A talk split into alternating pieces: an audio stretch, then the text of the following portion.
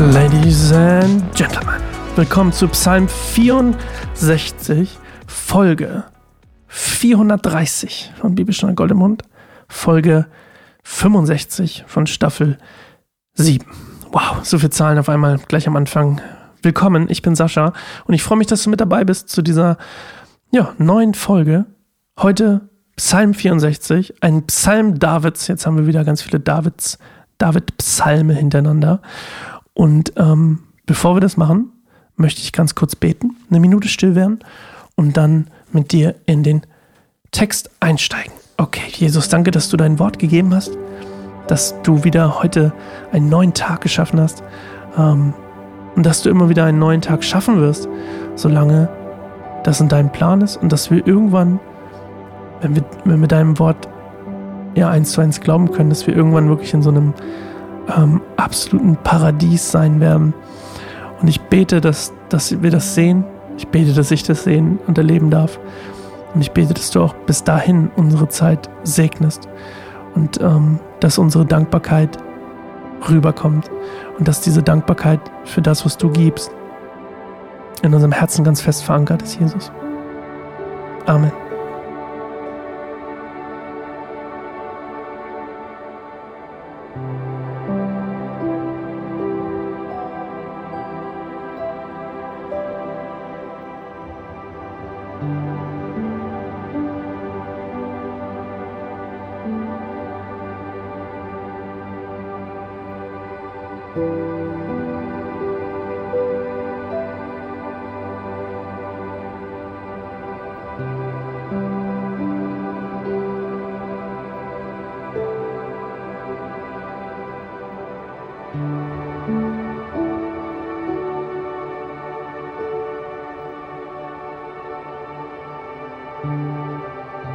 Psalm 64 Gott, vernimm meine Klage und bewahre mein Leben vor meinen Feinden, die mich bedrohen. Beschütze mich vor den Anschlägen dieser Verbrecher, vor den Nachstellungen derer, die Böses tun. Ihre Zungen sind scharf wie Schwerter und ihre harten Worte sind wie Pfeile, die sie abschießen. Aus ihrem Versteck zielen sie auf Unschuldige und greifen sie plötzlich rücksichtslos an.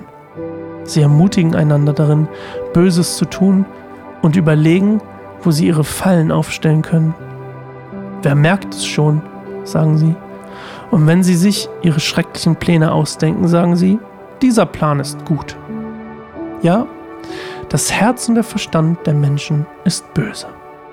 Doch Gott selbst wird sie mit seinen Pfeilen treffen und sie verwunden. Ihre eigenen Worte werden sie vernichten und alle, die es sehen, werden verächtlich den Kopf schütteln. Dann werden alle Menschen voller Ehrfurcht dastehen. Sie werden die mächtigen Taten Gottes verkünden und erkennen, was er getan hat. Die Gottesfürchtigen werden sich im Herrn freuen und Schutz bei ihm finden.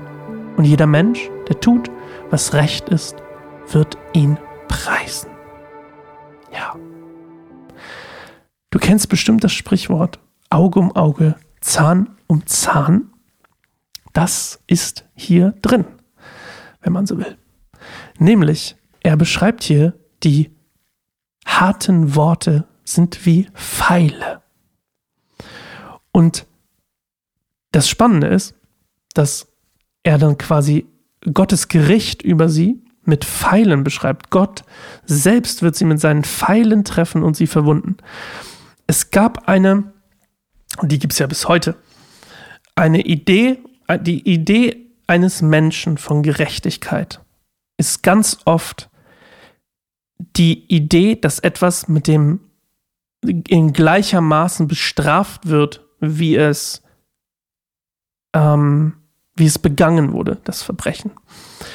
Und das ist das, was David hier aufgreift. Und das ist auch, was das Auge um Auge, Zahn um Zahn Ding aufgreift ist, dass quasi Gottes Gericht und Gerechtigkeit für uns Menschen, und das ist auch logisch irgendwie, es macht ja auch, also ist ja auch irgendwie logisch, dass es sich, dass das so, so, dass man sich das so vorstellt, ähm, eben genau das ist, was, was die auch getan haben. Und nächstes Ding, sie hier steht, die Pfeile werden sie treffen und sie verwunden, nicht mal töten. Und David spricht dann quasi wieder, ne, dass auf sich selbst vorher, dass er ist ja nicht tot, er wird ja nicht getötet durch die, durch die Zungen, sondern er wird verwundet, weil sie quasi ihn, ihm nachstellen und ihm Böses wollen und ähm, ihn anklagen und, und ihn bedrohen. Und dann auch wieder der, ne, Gott wird sie verwunden mit den Pfeilen, so wie sie ihn verwunden. Und ja, das kann man jetzt quasi im Vers 5 könnte man noch deuten, aus ihrem Versteck zielen sie auf Unschuldige. Jetzt wenn wir das wieder kippen, dass Gott nicht auf Unschuldige zielt aus seinem Himmelsversteck, sondern auf die Schuldigen. Aber trotzdem irgendwie Gott versteckt ist. Ähm, also man ihn nicht direkt sieht, so wie eben Davids Feinde auch nicht direkt zu sehen sind. Und er halt nicht auf die Unschuldigen schießt, sondern dann eben auf die Bösen. Und ähm, eigentlich ein super spannender Psalm, aber ich finde es immer spannend, wenn, wenn, wenn wir im Alten Testament Dinge lesen, wie Menschen sich etwas vorstellen. Also in dem Fall, wie David sich vorstellt, dass Gottes Gericht über diese bösen Leute kommen wird. Und wir dann Jesus haben, der uns eigentlich die Antwort darauf gibt, wie wir wie, wir mit Gerechtigkeit, Ungerechtigkeit umgehen sollten. Und das Spannende ist, und jetzt kommt nämlich der, der Kipp zu, zu dem, was, also der, der, der Move sozusagen zu dem, was Jesus gesagt hat, in dem gleichen Kontext ist nämlich, man soll die andere Wange hinhalten. Das heißt natürlich nicht, dass man das gutheißen soll oder dass man ähm, jubeln sollte, wenn Böses passiert. Absolut gar nicht. Aber die Herausforderung, in der wir stehen, das habe ich letztens auf einer, habe ich letztens von jemandem gelesen, ich weiß nicht mehr von wem es war, ähm, war ein tolles Zitat. Ähm, es war auch Englisch, also ich übersetze es mal frei. Sorry an denjenigen, ich glaube, der ist schon tot, der es gesagt hat. Hoffentlich, sonst wird er mich verklagen. Warte mal. The, ähm, Mann. Mm, mm, äh, dieser Spruch? Ah, aber hier steht immer noch nicht, von wem es ist. Schade. Aber der Spruch ist, The test of Christianity is not loving Jesus, it's loving Judas. Also, die Herausforderung des, des, des, ähm, des Christentums sozusagen ist es, ähm, Judas zu lieben, obwohl er, obwohl er quasi der Böse war, sozusagen, der Jesus verraten hat. Jesus lieben ist leicht, also zumindest leichter, aber Judas zu lieben und ihm zu vergeben, die Vorstellung ist für uns extrem schwer, glaube ich. Und das ist aber die Herausforderung eigentlich des Christentums, was Jesus uns als Aufgabe gegeben hat, ist nämlich unter anderem, dass wir nicht für Gerechtigkeit zuständig sind, sondern dass Gerechtigkeit etwas ist, was wir Gott überlassen müssen. Und dass das Gericht sozusagen nicht uns zusteht, sondern Gott zusteht. Und ich bin nicht dafür, dass niemand irgendwie bestraft wird. Also es ist schon wichtig, auch sich zu schützen und so. Ähm, und auch die Gesellschaft zu schützen. Aber dann sind wir in einer, in einer, in einer, ähm, dann sind wir in dieser Auge um Auge, Zahn um Zahn Kategorie, wo ich, wo, das ist natürlich leicht aus meiner Perspektive zu sagen, ich verstehe das. Aber es gibt, es gibt auch so ein tolles Video von jemandem aus dem Gerichtssaal in den USA. Da hat jemand, da war so ein Junge, der war ähm, 16 oder so. Und so eine Frau hatte seinen Bruder ermordet. Und die war 40 oder so. Und, und, ähm, und er hat quasi bei seinem, bei seinem Schlusswort, bevor das Urteil kam, hat sie, äh, hat er ähm, seine letzten Worte an sie gerichtet und gesagt, dass er ihr vergibt.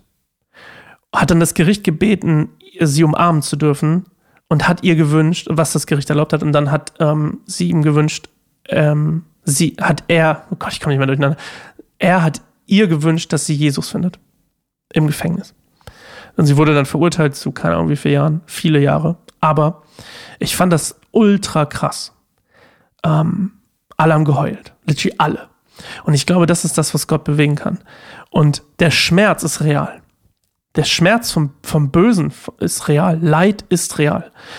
Und auch das Gefühl ist legitim. Also man darf auch wütend sein, man darf auch traurig sein. Und ich glaube, es gibt diese Stufe, diese Stufe, in der Gott in uns dafür sorgen kann, dass wir in der Lage sind zu vergeben. Nicht vergessen, auch nicht entschuldigen, aber vergeben. Und ich glaube, das ist eben ein tolles Beispiel dafür, eben dieses im Gericht war ein krasses Beispiel für, für mich, was ich denke, Jesus hat uns eigentlich den, den, den Next Step gesagt. Und weil Vergebung befreit ja nicht nur in erster Linie die andere Person oder gibt ihr die neue Chance, sondern uns auch.